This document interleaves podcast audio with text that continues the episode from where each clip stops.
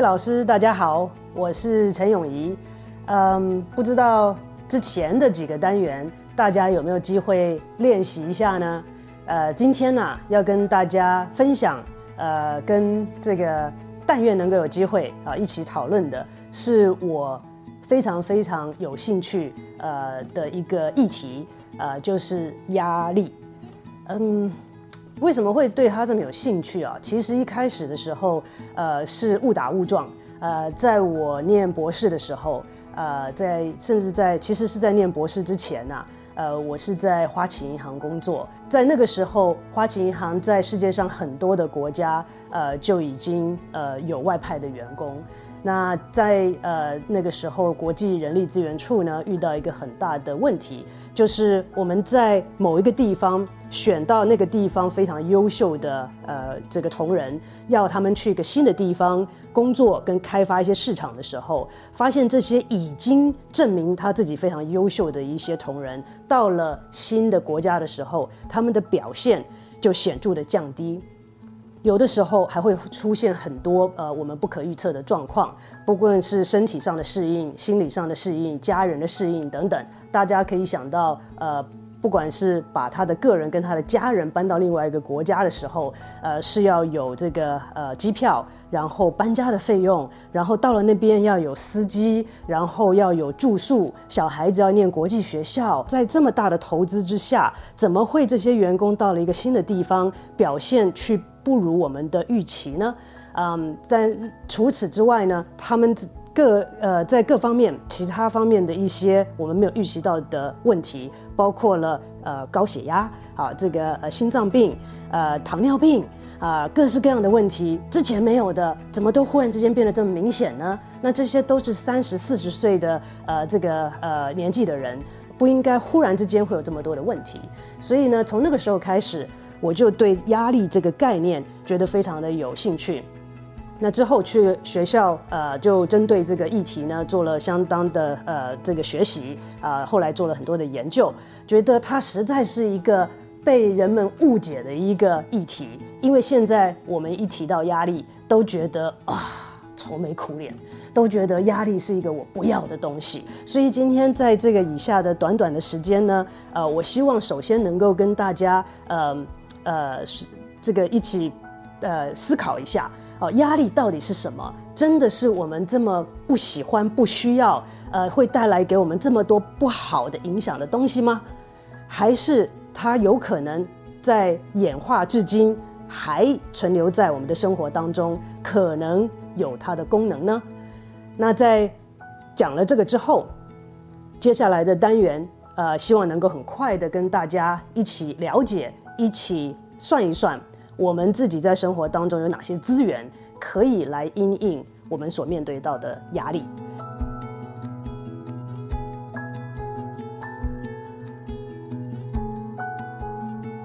呃，心理学本身呢，呃，历史没有那么的久，虽然现在是一个算是热门的一个，嗯，大家喜欢去研究的一个话题，嗯，可是呃，大概历史来讲。就差不多一百多年的历史。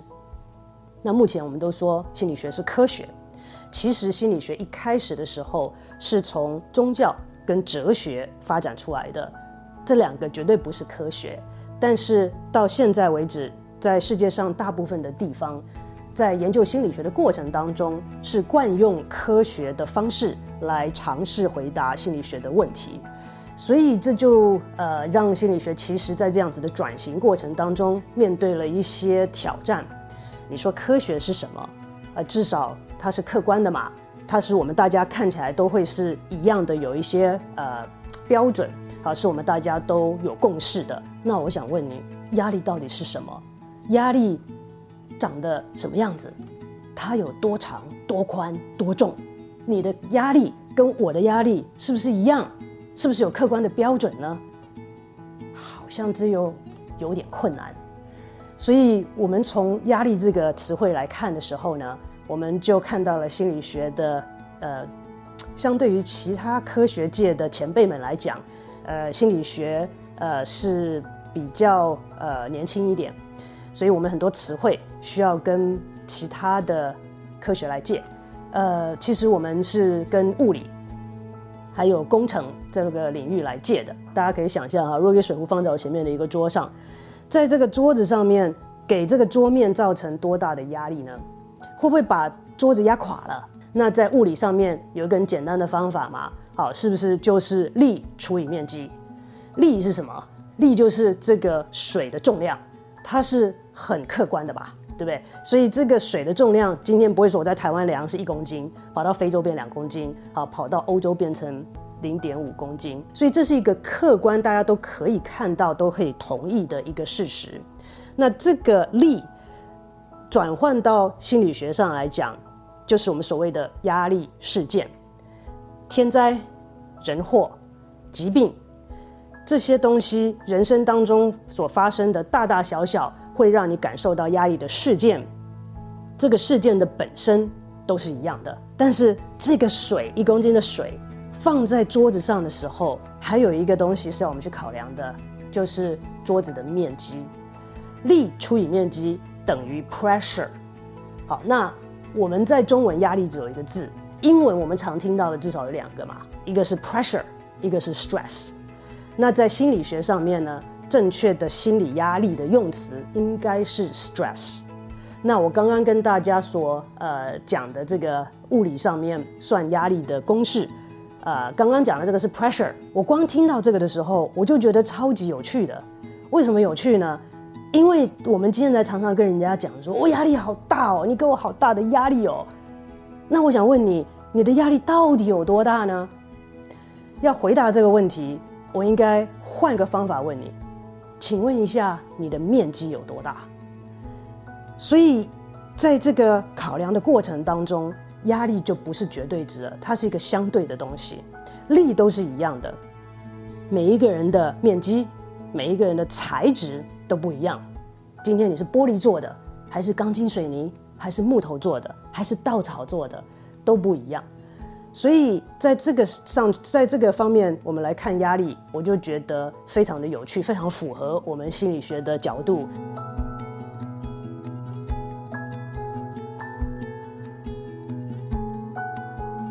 刚刚说，哎，呃，这个是 pressure，那你说心理学的用词应该是 stress，那到底是什么东西呢？我当时也很想知道啊，我就跑去问我这个念物理的一些朋友啊，我这个 stress 到底什么意思嘞？最终我抓到一个重点。今天如果我请你把手伸出来，在上面放重量，对不对？好，那这个重量我就说，请你尽你的所能，把你的手维持在同样的高度。那我在上面一直加重量啊，那越加重量，你需要怎么做才能够维持同样的高度呢？一定是要往上推嘛，往上推才能够抵触往下压的力量，保持维持同样的高度嘛。往上压下来的力量就叫做 pressure，由下往上回应的力量叫做 stress。公式都是一样的，都是力除以面积，但是方向非常的不一样。我更觉得这个在心理学上面的应用是非常非常贴切的。为什么呢？pressure 是外来的，我们没有办法控制。压力的事件发生在我们身上，常常不是我们所能控制的。结婚、离婚、分手，呃，被这个公司遣散，呃，升职、降职，呃，跟配偶吵架，这些都是压力事件。有的时候可以在我们控制之内，常常是没有办法如我们所愿。那当这件事情发生的时候，就在我们的目标上面放上很大的重量。今天你要怎么去回应这些？压力事件呢？我刚刚说，请你把你的手伸出来，尽量保持在同一个高度上面的时候，往下压，你就要努力往上顶，才能够保持同样的高度。在那个的时刻，你可不可以把手放下来？你说我今天不想做这个了，我好累哦，我不想要维持同样的高度了，我就放下来了，可不可以？当然可以。这个是你的选择。今天我不认识各位，但是我不用认识你，我也可以猜想你在目前的生活当中有着多少不同的角色。你今天要当老师了，你可能是某些人的同事，你可能是新手的老师，所以你是某一些人的后辈，好，或者是下属。你可能是学生的老师吧，所以你的角色还有要带学生。你还是不是某些人的配偶？你是不是某些人的亲戚？你是不是某些人的朋友？我随便这样一讲，就不止五个角色了。为什么这些角色很重要？因为我们在人生当中资源非常的有限。你说有哪些资源有限？除了时间，我们一天每一个人一天只有二十四小时之外，我们的精力、我们的耐心都是有限的资源。这些东西在很快速用完、被用完之后，是需要时间才能够慢慢再累积起来的。所以，这些每一个角色都会向你索取有限的资源，尤其是越亲近的人，越会向你索取，立刻、马上、现在，不能等，很着急哦。哇，在这样子的要求，这些要求是什么？Pressure。在这些要求的底下，你要如何的去取舍你有限的资源，如何应用呢？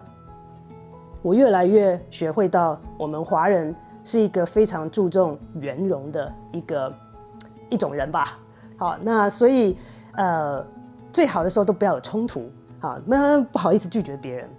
可是当有这么多的要求在我们有限的资源底下，我们如果要去尝试满足所有人的要求。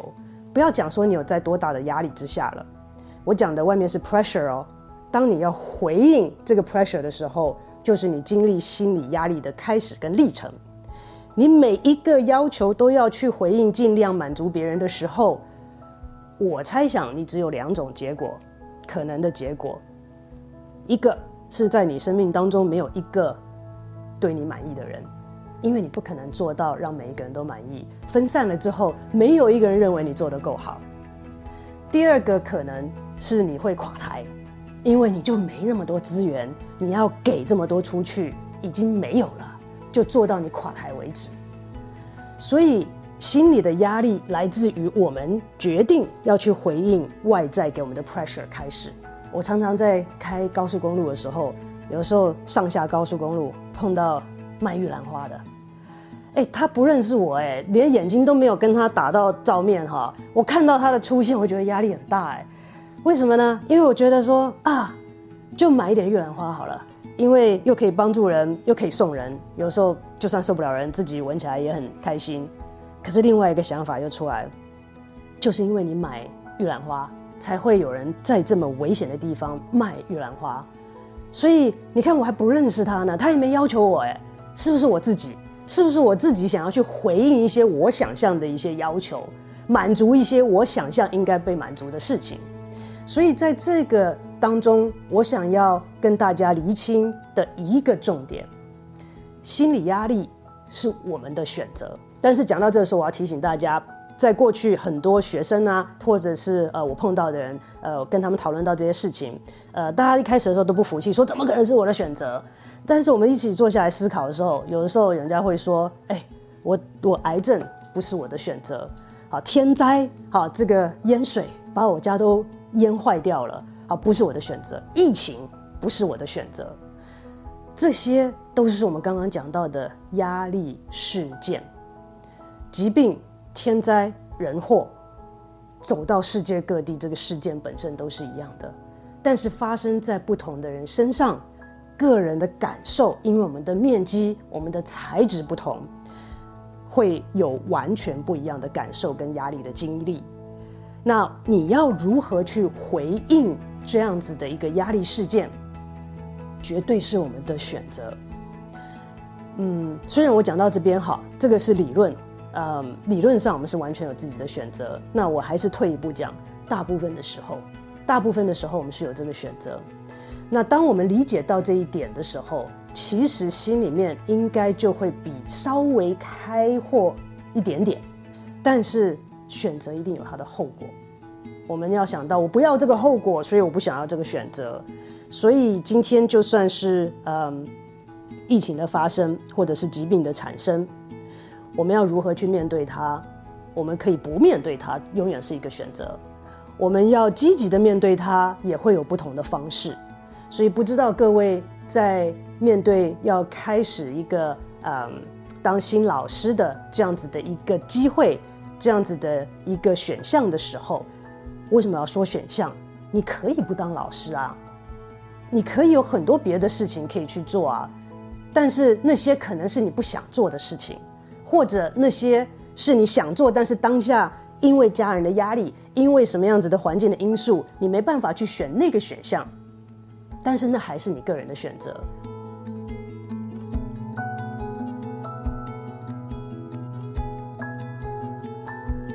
那如果今天你已经面对到了这样子的一个十字路口的时候，你要往下走，当然在面对新东西的时候，都有一些我们所谓的压力。好，那所以接下来会跟大家讲一下，我们要如何的辨识这些压力源，我们要如何的去理解不同类型的。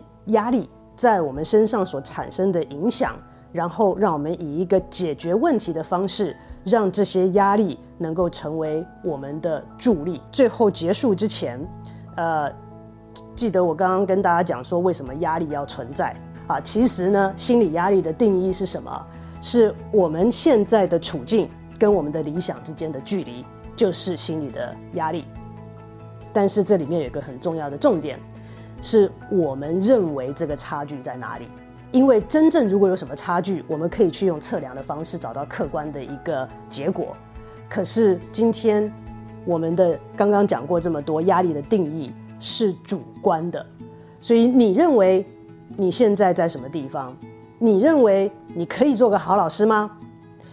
你认为好老师是什么样子？这上面的落差越大，你的压力就越大。压力的定义来自于我认为我是什么样的人，我的现状是什么样子，我的理想在哪里。好，那这个差距越大呢，心理的压力也就越大。而重点是这一个评估是完全主观的，因为人是很可爱的一个动物，呃，我们很会骗自己。嗯，从小不是有一些那个呃呃这个童话的书。就讲说有一个火车头，天天都讲在爬山爬不上去，就跟自己讲说，I think I can, I think I can，啊，我觉得我可以，我觉得我可以，我骗我自己说快要到了，快要到了，我可以的，我可以的。这个时候我们的动力就比较大，我们的压力就比较小。所以其实，呃，心理压力的决定是来自于我们如何评估我们的现状以及我们的目标。所以接下来也会跟大家针对这个方面，呃，再做多一些的讨论跟说明。在这一集的结束，我想要，嗯，这跟大家传递的一个重点，就是心理压力是我们的选择，所以我们自己要为此负责。每一个选择都有它的后果，那这个后果也是我们自己要承担。所以就此负起责任来。选择我们要面对的压力，我们要如何去面对它？我们下一集再跟大家一起思考。